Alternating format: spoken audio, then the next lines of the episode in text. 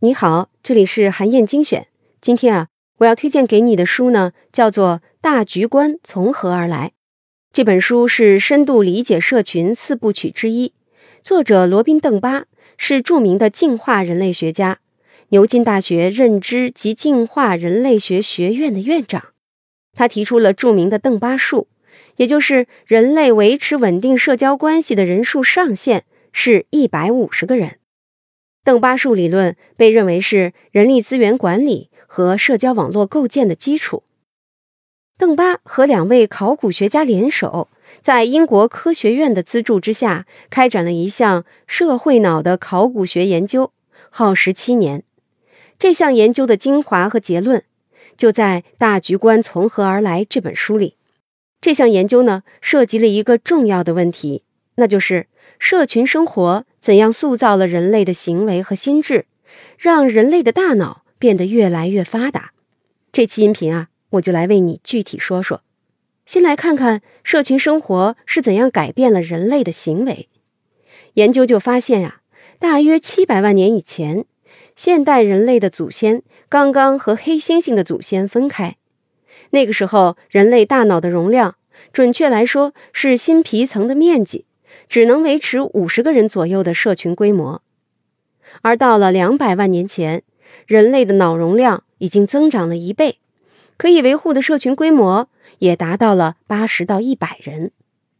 不断扩容的大脑能量消耗非常大，大约是同等重量肌肉的十到二十倍，这就让人类对高能量的肉食的需求变得越来越大。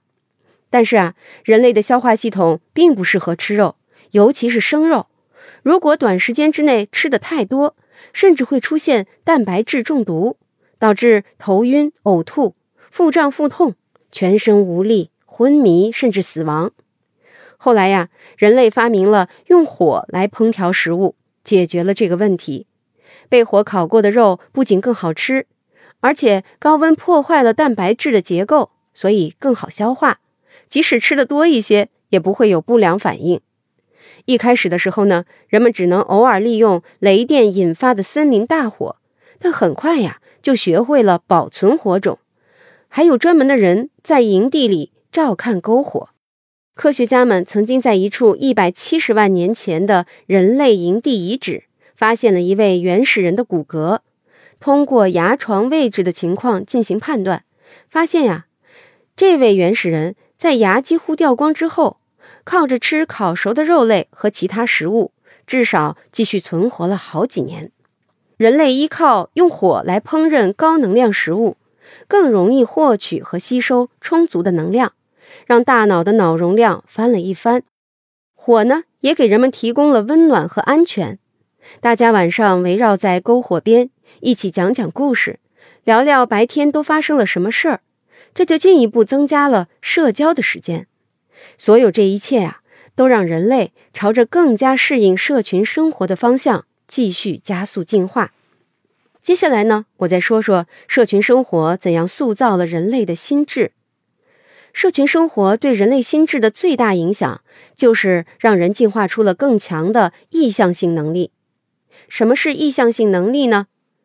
它指的就是啊，一个人读懂其他人真实意图的能力。意向性能力并不是人类独有的，像是猿猴、大象、海豚这些动物也具备这个能力。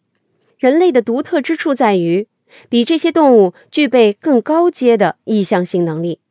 举例来说，我知道自己喜欢郁金香，这是一阶意向性；我知道你也喜欢郁金香，这是二阶意向性；我确定你知道我喜欢郁金香。也就是我能感知到你对我的感知，这就是三阶意向性。以此类推，还有四阶、五阶等等更高的意向性。你会发现啊，如果一个人的意向性能力更高，那么他就能拥有更强的生存优势，因为他能更准确地理解别人的想法，也能更好地开展合作。同时呢，他还能想到别人可能在私底下盘算着什么。多想一步就能避开更多的风险，所以人类始终会朝着拥有更高阶意向性能力的方向进化。研究就发现呀，随着人的脑容量越来越大，意向性能力也变得越来越高。如果脑容量不足四百毫升，那就只能拥有一阶意向性。大多数灵长类动物都处在这个层级。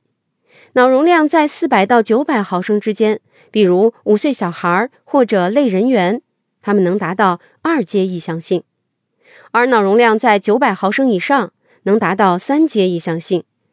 脑容量达到一千两百毫升左右，就拥有了四阶意向性。这之后啊，人类就能开始进行更复杂的社会协作。现代人类的平均脑容量呢是一千五百毫升，所以普遍都能达到五阶意向性。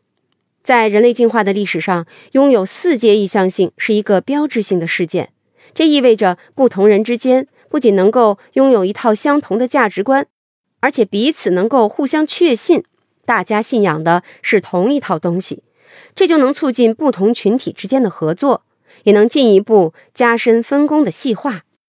比如，在距今八十万年的时候，欧洲的海德堡人进化出了四阶意向性，这就让他们能够讲述复杂的宗教故事。在海德堡人的宗教信仰里，他们信奉共同的祖先，或者是山川精灵。这就让他们拥有了共同的价值观，能让很多彼此陌生的人之间产生凝聚力，团结一致，实现一些共同的目标，像是进行大规模的狩猎活动，或者是抵御其他族群的入侵。大局观从何而来？这本书想要告诉你的是，人类的历史啊，其实是一部大脑、身体和社会文化一起协同进化的历史。社群生活改变了人类的行为方式和心智。这些改变呢，又反过来让人类的大脑进化的更发达，让人类的社群规模越来越大，互动的方式呢也越来越精细。在这本书里，还讲到了很多社群生活对人类进化的影响，比如语言交流是怎么代替互相梳毛，让人类更高效的进行社交互动的，还有笑这种行为是如何促进人们之间的亲密关系的，等等等等。我建议你啊，亲自去读一读。好，以上呢就是我为你分享的内容。我在阅读资料里为你准备了本期音频的金句卡片，欢迎你阅读《大局观从何而来》完整版的电子书，在战龙阅读 APP 上可以找到。也欢迎你在评论区留言，分享你的精彩观点。更希望你能把咱们的专栏转发给自己的朋友。韩燕精选，明天见。